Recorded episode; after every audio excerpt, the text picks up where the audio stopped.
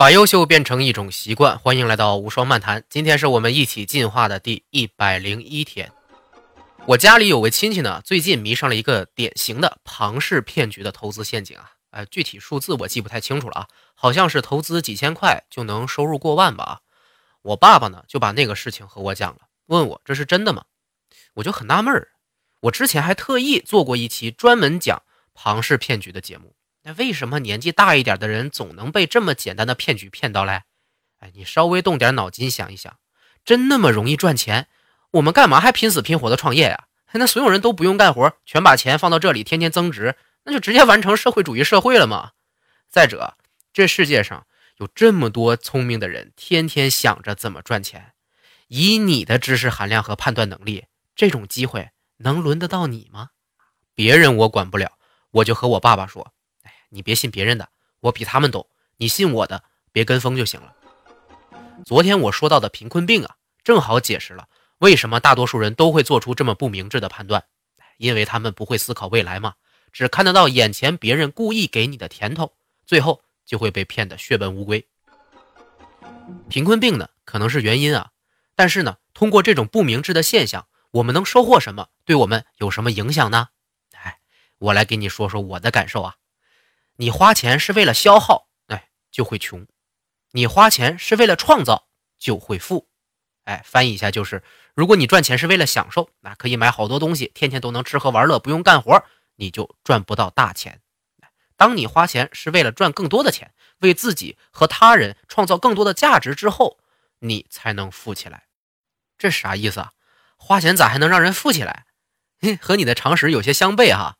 别急。我先从进化这个角度说起。我们节目的宗旨呢，就是一起进化。哎，为什么是进化呢？因为我个人啊，很偏爱这个词语。进化呢，是目前来说最符合我的价值观的词了。我的微信公众号的账号介绍啊，也写着“演化人文主义者”。哎，我不知道有多少人了解这个是什么意思啊？我呢，对这个概念有了解，也是从我读了一本叫做《人类简史》的书之后开始的。这本书中啊，说。人类到目前为止，一共发展出了三种人文主义啊，分别是自由人文主义、社会人文主义，还有一个就是演化人文。自由人文主义呢，就是说人性啊是最好的，这个世界需要给予每个人最大的自由，世界就美好了啊。社会人文主义呢，讲究平等和集体，个人要为集体牺牲，你什么都不用想，服从组织就好。啊，你也能看得出来这是谁的核心精神啊？我就不说太明白了。而演化人文主义呢，则说人类是弱小的，但是可以经过不断的进化，进而一步步的超越自身，变成神人。哎呦，这期间呢，难免会经过优胜劣汰，适者生存，但是最终是朝着更好的方向前进的。达尔文主义就是演化人文主义。呃，当然，纳粹的核心观念也来自于这里啊。这次我不赘述，稍微介绍一点，以后有机会再深入的探讨这几个概念哈。哎哎，你可千万别误会，我是在说自己是个纳粹啊！我得郑重表示，我对所有屠杀人类的犯罪行为都深恶痛绝啊！我是个和平爱好者啊，别说打仗，就连打架我也不喜欢。我呢，只是非常认同进化这个观念。人类能有今天啊，就是在淘汰了一批批不适合生存的人和制度之后，思维模式、技术手段还有集体规则都在一步步的进化，而我们对于资源的这个认知是进化的。最明显的，近代人类历史啊，有记载的几千年，人类看待成资源的东西啊，无非两种，粮食和土地。哎，你家土地多，粮食多，你就是富人，能用粮食去换来各种服务，这也是权力的开端。哎，所以古时候的中国就用称粮食重量的单位来计算官员的俸禄啊，就是那个石头的石，但是读音是旦四声。后来呢，人们发现啊，用粮食去交换资源太麻烦。就把拿来兑换的资源换成布匹、金属这种重量轻一点的啊，后来干脆就直接变成纸这种重量几乎可以忽略不计的中介资源，也就是现在大家熟知的钱——纸币。这张纸呢，本身是没有什么价值的，因为不能拿来吃喝嘛。但是呢，因为它代表着你本人拥有着的资源量，哎，所以人们对于钱的观念啊，是从只要你资源多你就厉害，变成了现在的只要你钱多你就厉害。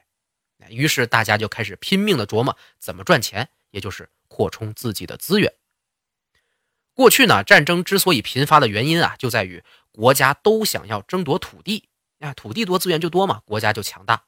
但是地球上的土地资源是有限的呀，这就是个零和游戏，你多我就少，你少我就多，那很容易就为了土地而打起来嘛。那你回想一下，历史书上记载的那些古代战争起因，不都是计较领土吗？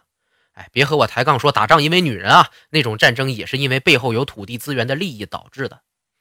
但是呢，人类对于资源的看法出现了一个转折点，就是资本主义。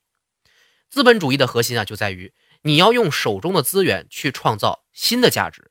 哎，当你得到了新的资源后啊，自己留下一小部分享用，其他大部分的资源你还要再投入到新的价值创造过程当中的。之后呢，不断往复这个过程。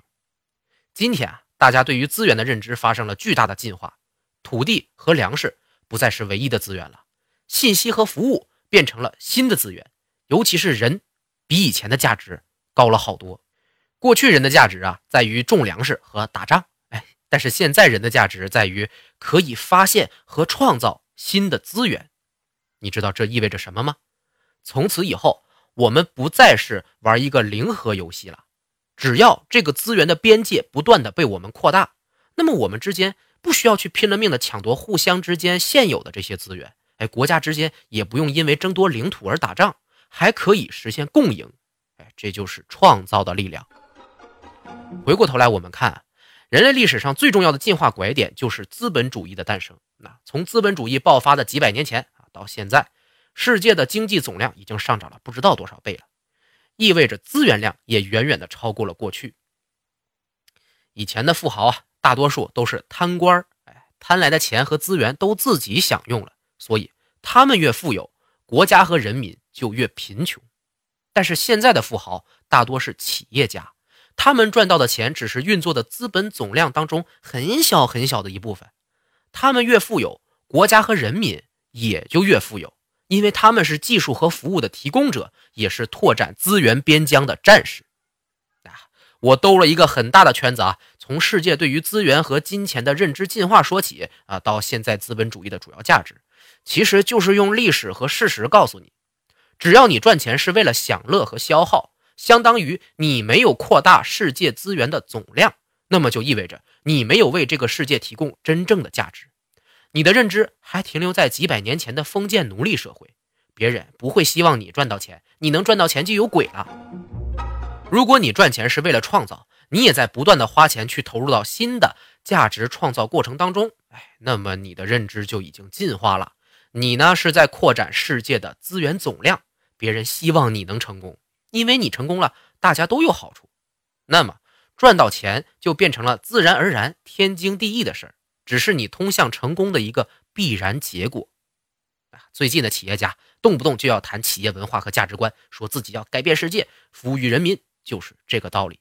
且不管他内心是不是真的这么想啊，只要他这么说了，那么就意味着他们不是为了享乐而从你身上赚钱哦，是为了改善人类社会，给你提供更高级的服务，顺便从你身上收取相应的回报而已。两者当中。你更喜欢哪种？